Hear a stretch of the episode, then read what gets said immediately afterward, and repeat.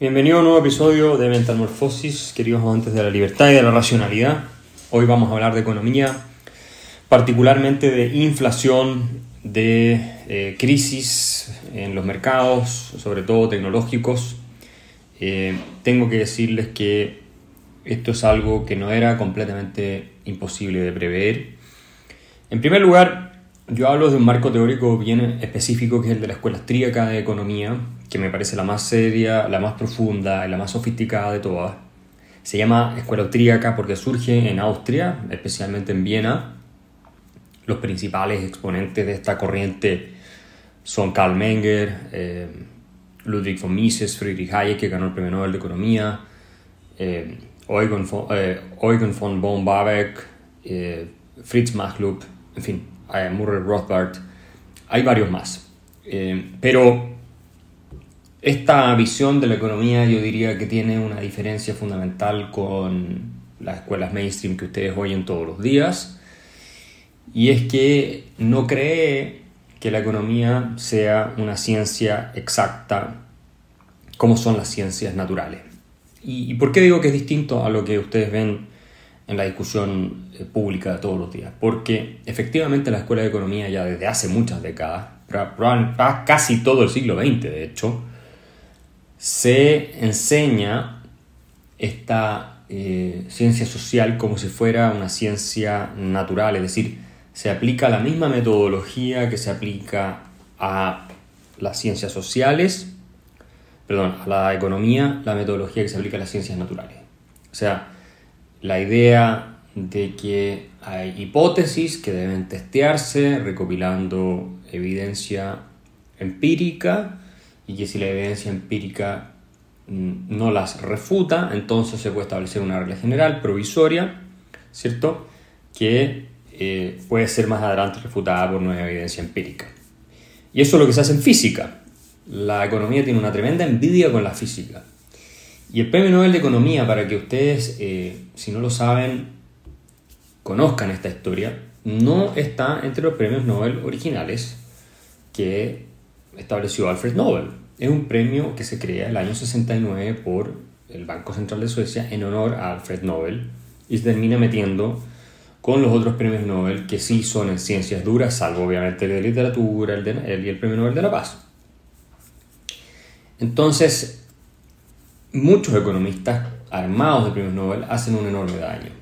Y cuando se lo dieron a von Hayek, de hecho él en una de las intervenciones, no en la ceremonia de recepción del premio Nobel, pero en una de las intervenciones junto con otros, eh, creo que era una de las cenas que tuvieron con otros eh, premiados, dice que el premio Nobel se debiera eliminar porque da una credibilidad como si fuera una ciencia exacta a la economía cuando no lo es.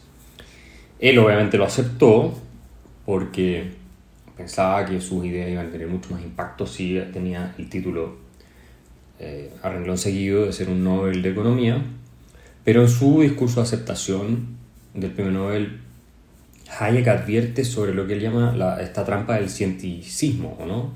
Eh, scientism, o cientifismo, para traducirlo de alguna manera, que consiste precisamente en pensar que la economía puede ser tratada como una ciencia exacta, como si fuera eh, física. Pero resulta que en ciencias sociales no existen condiciones de laboratorio como si hay en química, en física, en biología y en las ciencias duras en general, entonces no puedes tú realizar los mismos experimentos. Por eso es tan peligroso creer eh, que la economía debe seguir una línea de desarrollo metodológico similar a la física, Primero porque es imposible tener las condiciones de laboratorio que se tienen en física para saber exactamente eh, qué resultados se va a obtener y, elaborar reglas eh, a partir de ahí o leyes válidas a partir de esas eh, observaciones o refutar hipótesis a partir de evidencia empírica, ¿no? Y la segunda razón es que bueno, cuando se cree que la física y la economía son similares, entonces es muy fácil caer en la planificación central. Si creemos que podemos medir todo cuantitativamente, finalmente, a tal como se diseña un avión para que pueda volar, tú puedes diseñar una sociedad para que funcione de una cierta manera. Y contra eso advertía Hayek. Esa es la creencia más pura y propia del socialismo en materia económica, que se puede planificar el orden social y obviamente la producción y todas esas cosas. Hayek y von Mises, que es otro de los grandes, el más grande de todos, mi juicio, economista de la escuela austríaca y el más grande del siglo XX, advierten que obviamente eso es imposible. Uno, porque en un sistema eh, centralmente planificado tienes imposibilidad de cálculo económico, porque no hay precios. Para tener precios necesitas propiedad privada sobre los medios de producción, para que haya competencia, haya mercado, haya intercambio y emerjan los precios. Y eso es lo que a ti te dice cuánto tienes que producir de cada cosa, de manera eficiente. Cuando el Estado monopoliza todos los medios de producción es imposible saber, digamos, cuánto hay que producir de cada cosa porque desaparecen los precios precisamente. Sobre esa base Hayek y Mises predijeron el colapso de la Unión Soviética. Y la verdad es que acertaron eh, plenamente. Ahora, no es que las escuelas mainstream de economía eh, rechacen esta idea de Hayek, de hecho la, la toman, pero sin perjuicio de eso, están abocados básicamente a la idea de que se puede diseñar el orden social desde arriba y no es una exageración decir que las escuelas de economía ya desde hace muchas décadas lo que forman son ingenieros sociales, que eh, pretenden medir y estadísticamente el efecto de una cosa y de la otra y reducir la complejidad del el orden espontáneo del mercado y las interacciones humanas a un Excel en el cual se ponen ciertos inputs y se obtienen ciertos outputs. Y nunca les resulta. Ustedes ven la cantidad de predicciones fracasadas de todos los economistas, y es porque a pesar de todo el instrumental que hoy día tienen tecnológico, computadores, bases de datos, big data, todo eso, el eh, fenómeno social es tan complejo que no es reductible a un par de datos que se ponen, o miles de datos incluso que se puedan poner en una planilla Excel o en algún programa de computador. En consecuencia, nunca la chuntan o, se equivocan permanentemente. Y el último gran ejemplo de eso es la predicción que hizo la Reserva Federal, el Banco Central Europeo y otros economistas, la mayoría de hecho, de que la inflación es transitoria. Yo gané una apuesta, se la gané a un amigo mío que sabe mucho de economía y me invitó a comer a un restaurante muy bueno, así que estoy contento de haberla ganado. Le dije, mira, esto no es transitorio.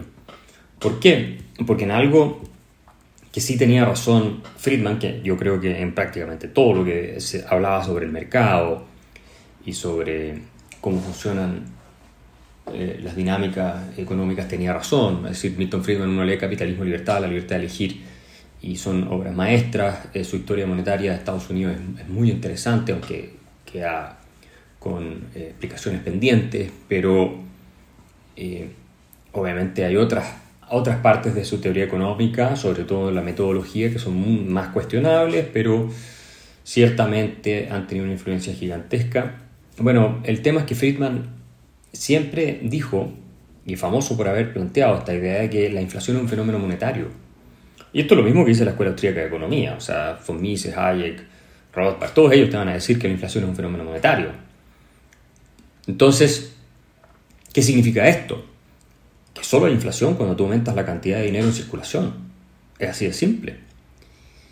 Y esta es la teoría monetarista, como se suele llamar, ¿no es cierto? Que Friedman sintetizó en una ecuación muy elegante que dice mv igual pq, es decir, m por v igual p por q, donde m es la cantidad de dinero V es la velocidad de circulación de ese dinero, es decir, la cantidad de veces en promedio que se gasta un determinado dólar. P es el precio de los bienes y servicios. Si quieres continuar oyendo este episodio, acceder a más contenido y apoyar la defensa de las ideas de la libertad, suscríbete en www.patreon.com slash Axel Kaiser.